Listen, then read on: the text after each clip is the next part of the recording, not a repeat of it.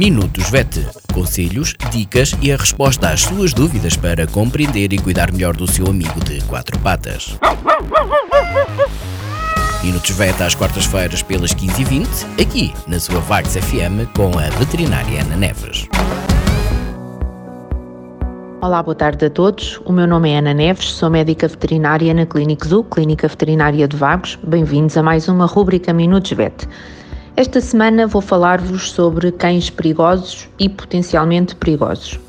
Cães perigosos são aqueles, aos olhos da lei, que morderam, atacaram ou ofenderam uma pessoa, que feriram gravemente ou mataram outro animal fora da propriedade do seu detentor, que, é, que são declarados pelo médico. Eh, pela autoridade competente, nomeadamente o médico veterinário eh, municipal, como sendo um animal de risco para os outros, e normalmente isto tem um motivo por trás, por trás para, ser, para se fazer esta declaração, ou então cujo dono declara que eh, a junta de freguesia da área de residência que é detentor de um animal com um comportamento eh, ou uma, um caráter eh, agressivo.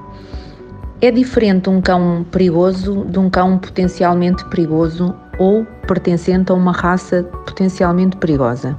Um cão potencialmente perigoso é aquele que, pelas suas características físicas, ou pelo seu comportamento mais agressivo, ou pelo tamanho da sua mandíbula, e ou pelo tamanho da sua mandíbula, pode provocar um dano grave. Portanto, há esta, uh, há esta potencialidade neste animal. Há alguma, eh, a lei portuguesa reconhece algumas raças, nomeadamente o Pitbull, Staffordshire, Bull Terrier, American Staffordshire Terrier, Rottweiler, Dog argentino, Cão de fila brasileiro e o Tosaíno, são cães de raças potencialmente eh, perigosas. Isto inclui também os cruzados deste, destas raças, não só os de raça pura, como também cães resultantes de cruzamentos destas raças. A legislação é diferente para estes animais no que diz respeito um, ao seu licenciamento, posse, alojamento e circulação na via pública. Então, em relação ao licenciamento, uh, só pode ser detentor uh, de um animal de, de, raça potencialmente perigosa ou perigoso, um cão potencialmente perigoso ou perigoso, um, indivíduos com idade superior a 16 anos de idade. Estes animais são obrigados, tal como os outros, a estarem identificados com microchip, colocado por um médico veterinário e registados na base de dados do, de, na base de dados do SIAC. São obrigados também, tal como os restantes cães, a terem a vacina antirrábica válida. Um, para além disso, é obrigatório que anualmente o detentor deste animal apresente um registro criminal na junta de freguesia que entrega um termo de responsabilidade em como declara conhecer a legislação e declara que reúne condições de segurança no alojamento. E, vai, e fala também na declaração sobre o historial de agressividade do animal.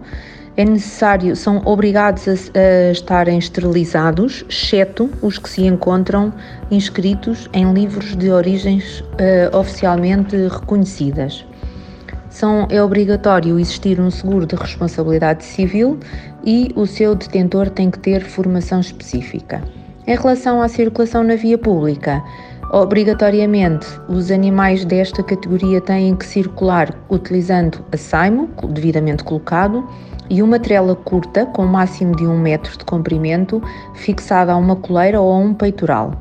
O detentor deve acompanhar-se, deve fazer-se acompanhar da documentação legalmente exigida para estes animais. Por outro lado, é proibido circularem sozinhos na, vida, na via pública. Em relação às condições de alojamento, as, uh, as condições de alojamento obrigam a um reforço uh, das medidas de segurança no sentido de evitar a fuga destes animais. A legislação menciona vedações com uma altura mínima de 2 metros e o espaço entre os gradeamentos e portões ser no máximo de 5 eh, centímetros, portanto entre grades, entre portões e grades e entre as grades do, do portão.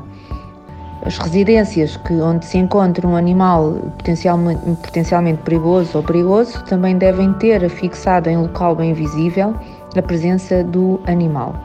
E finalmente, a legislação uh, é punida, uh, o incumprimento à legislação é punível com coimas superiores um, às coimas que são aplicadas uh, aos, aos restantes animais. Por esta semana é tudo, um bom ano para todos, até para a semana, obrigada. Minutos VET. Conselhos, dicas e a resposta às suas dúvidas para compreender e cuidar melhor do seu amigo de quatro patas. Minutos VET às quartas-feiras pelas 15h20, aqui na sua Vagos FM com a veterinária Ana Neves.